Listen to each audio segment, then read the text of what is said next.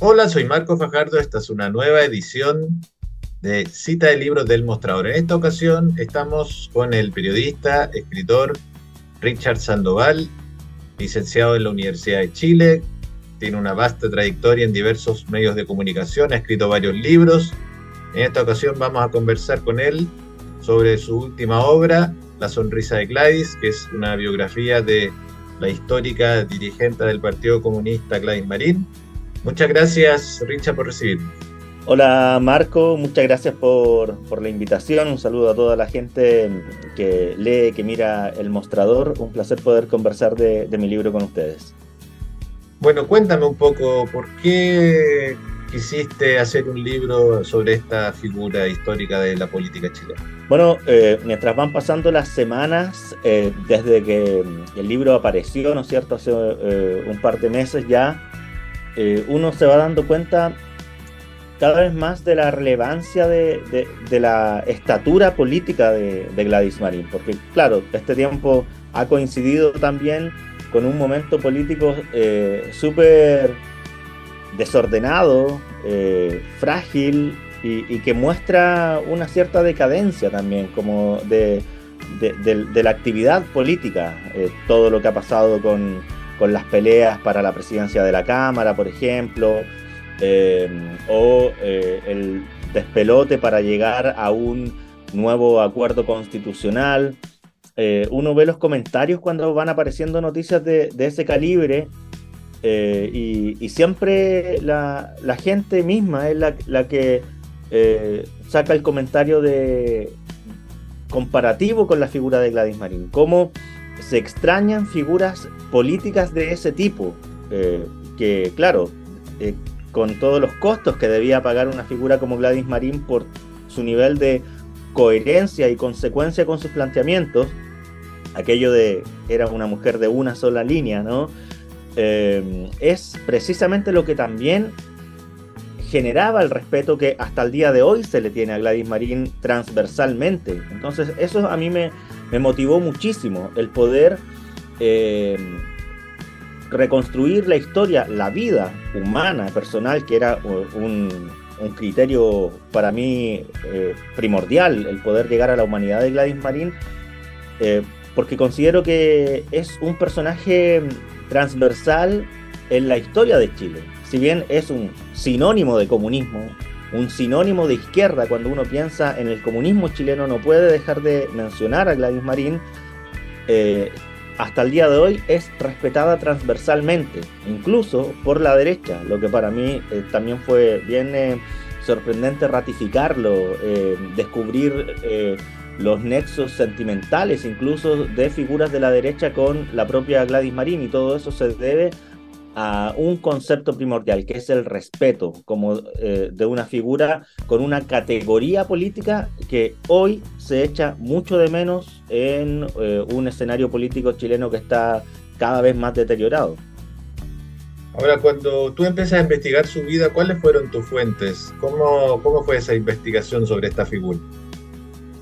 Bueno, para mí, eh, tomar el desafío de hacer una biografía de Gladys Marín fue algo súper grande e incluso eh, que inspiraba temor, ¿no es cierto? Porque, claro, es una figura por todo el mundo conocida, todo el mundo tiene algo que decir sobre Gladys Marín y también es una figura que genera mucha expectativa, mucho comentario. Cómo cumplir con esas expectativas fue para mí, eh, como periodista, como investigador, algo eh, muy, muy relevante y por ello eh, me puse como meta buscar la mayor cantidad de fuentes posibles y contar con las fuentes eh, más cercanas y fidedignas em, que te pudieran contar em, la, vida de, Gladys Marín. Y por ello accedí a las fuentes familiares, que para mí es algo primordial para llegar al tono humano que yo le quería dar al libro. Así es que pude entrevistar a sus hermanas, pude entrevistar a sus dos hijos, lo que para mí también es muy valioso, la conversación con Álvaro y la conversación con Rodrigo, que es el hijo mayor y del que se conoce mucho menos. Él es mucho más retraído, es eh, un médico que vive en la cordillera del Maule, y que si tú buscas entrevistas no vas a encontrar casi nada que él haya dicho de su madre. Entonces, esa es una entrevista bien inédita y muy reveladora, eh, que te cuenta detalles únicos respecto a cómo, por ejemplo, se vive un proceso de reconciliación entre Rodrigo y Gladys, porque claramente que queda trastocada la relación 14 años sin verse, sin ver a su mamá, ¿no es cierto? Eh, que es lo que ocurrió durante todo el tiempo de la clandestinidad. Por otro lado, eh, está la línea política, en donde eh, me puse como objetivo también llegar a toda la plana mayor del Partido Comunista, y está entrevistado Guillermo Tellier, Lautaro Carmona, Juan Andrés Lagos. Em, también hay elementos críticos en torno a la figura de Gladys, por eso me parece relevante la inclusión de eh, Fanny Poyarolo, quien aparece como un símbolo de eh, las divergencias al interior del Partido Comunista a fines de los 80, inicios de los 90, cuando ciertos sectores exigían una renovación, la que no se dio, porque el partido con el liderazgo de Gladys decidió seguir siendo un partido marxista-leninista revolucionario, en lugar de pasar hacia eh, un eh, lugar más socialdemócrata, eh, como ocurrió en casi todo el mundo, principalmente en Europa. y las amistades, para mí, es otro elemento crucial, como dice su amiga Marta Fries, quien es un personaje protagónico del libro, su mejor amiga, quien se queda como el nexo entre Gladys cuando se va a Moscú eh, y después a la clandestinidad, y sus hijos. Eh, ella dijo, Marta Fries, en la presentación del libro que se hizo en el Dragstore hace algunas semanas, que eh, Gladys le daba un valor único a la amistad. O sea, la amistad es un concepto crucial en toda la vida de Gladys. Y por ello, eh, para mí fue tan relevante llegar a ella como fuente, a Manuel Hernández, eh, un amigo muy fundamental en la época de los 90 y en la época de la recuperación de la enfermedad en Cuba, amigas como Cristina Lártiga, que a, veces son tan invisibilizadas o desconocidas, pero que fueron fundamentales para mantener la actividad política de Gladys, eh, o eh, claro, en la época de la enfermedad, porque ella se queda como su secretaria y, cuidándola también en La Habana, o Rosa Hernández, que es para mí otra fuente fundamental, absolutamente inédita.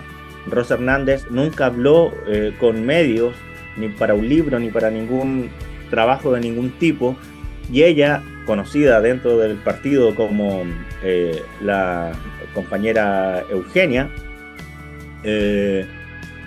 fue quien acompañó a Gladys durante todos los años del exilio en Moscú. Por lo tanto, a partir de esa entrevista, de esa fuente, pude reconstruir muy detalladamente, como nunca se había hecho, la vida de Gladys en el exilio. Una vida muy dura, muy difícil, muy fría, y que es eh, la etapa en la que Gladys se entera de la detención y desaparición de su esposo Jorge, mm. eh, lo que cambia su vida radicalmente y poder contar cómo se entera, cómo reacciona y qué hace después en Moscú, para mí es uno de los elementos más valiosos del libro. Ahora, eh, justamente te quería preguntar si hubo alguna sorpresa, algo que te haya sorprendido, algo, algún hallazgo que pueda sorprender al lector que no puedas comentar. Yo creo que diría dos cosas. Una es las, lo cerca que estuvo Gladys de la muerte, eh, de ser capturada por la dictadura. Eh, uno piensa de pronto que personajes de esta categoría eh, tienen una vía fluida para escapar de, las garras del régimen, pero no es así. Gladys es una mujer que salió y entró al país en clandestinidad tres veces desafiando la dictadura de una manera eh, total y fue una de las personas más buscadas desde el primer bando militar en eh, el 11 de septiembre de 1973. Entonces en el libro van a encontrar todas esas veces que Gladys estuvo a punto eh, de ser capturada por la muerte, el momento que yo desconocía, en que en plena clandestinidad, en una reunión en eh, la cordillera de la Florida, ella tiene un arma de un militar rozándole la 100. Eh, ¿Cómo sale de eso? ¿En qué circunstancias se da eso? Eh, lo van a encontrar en el libro. Y otro, otra, otro elemento que a mí me sorprendió tiene que ver con el amor de Gladys, la historia de amor de Gladys con Jorge Muñoz. es una historia muy tierna, muy hermosa. Eh, en algún momento podría ser hasta de cuento la historia de ellos. Él eh, desde una posición social alta, ella muy sencilla, se conocen mientras construyen eh, la escuelita para los niños de la toma en la población La Victoria y se enamoran, se casan, tienen hijos, viven una vida muy linda en una casa de Ñuñoa llena de música, de cultura, con Víctor Jara, con Isabel Parra tocando para ellos eh, y para sus niños, y de repente todo eso se quiebra por la dictadura, por el exilio, por la desaparición, poder contar cómo ellos tratan de mantener su relación con encuentros realmente mágicos es algo que todavía hace creer en el amor en el fondo. Es un amor tan puro, tan lindo y tan propio de la época, tan cruzado por el compañerismo, por los ideales, eh, que se vuelve eh, una, historia que para mí es, muy admirable. Y por cierto, toda, todo el camino que toma Gladys para luego eh, buscar verdad, justicia y reparación, un camino que la lleva a poner la primera querella contra Pinochet. Ella fue la primera querellante contra Pinochet el año 1998, a lo que le dedico un capítulo absoluto respecto a cómo vive humanamente Gladys eh, esa situación. Eh, y, bueno, hay un poema de un poeta ruso que se llama Konstantin Simonov, que para mí es lo más precioso que tiene el libro y que si quieren descubrir por qué es tan importante ese poema en esta historia de amor, vayan a, leer el libro. Ahora para ir eh, cerrando, una de las cosas que llamó la atención en el estallido fue justamente la recuperación de la figura de Gladys en las paredes de Santiago, de Chile, con la frase lucha como Gladys. ¿Por qué crees que se dio el rescate de esa figura en el marco de la revuelta? Sí, e, eso es bien impresionante y lo, cuenta en el libro también Rodrigo, su hijo mayor, eh, cuando señala que Gladys es una mujer muy importante para la historia de Chile, para la historia política. Ella fue eh, muy pionera en muchos temas, en temas como por ejemplo la nueva constitución, eh, que hoy eh, está como una cuestión primordial en el debate público. La nueva constitución era el punto número uno del programa presidencial de Gladys Marín en, el año 1999. Ahora se está discutiendo un nuevo modelo de pensiones.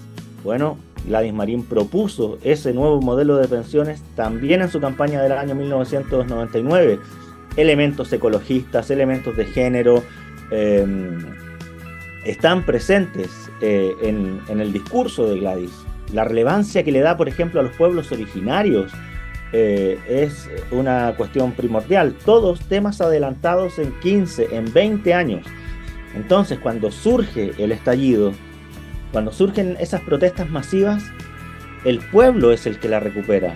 La memoria del pueblo trae a Gladys Marín otra vez a las paredes, a las pancartas, porque el pueblo tiene en su memoria a Gladys como un personaje pionero que trajo estos temas antes y que no fue escuchada, que obtuvo un 3%, un fracaso electoral eh, en su campaña del año 1999. Y como dice su hijo Rodrigo, no son los partidos, no es ningún partido ni ningún referente político eh, el que trae de vuelta a Gladys eh, como ícono. Es el propio pueblo con su memoria el que la reinstala como un personaje fundamental en la historia política chilena. Bueno, Richard, te agradezco mucho por tu tiempo y te deseo mucho éxito con este libro. Marco, muchísimas gracias.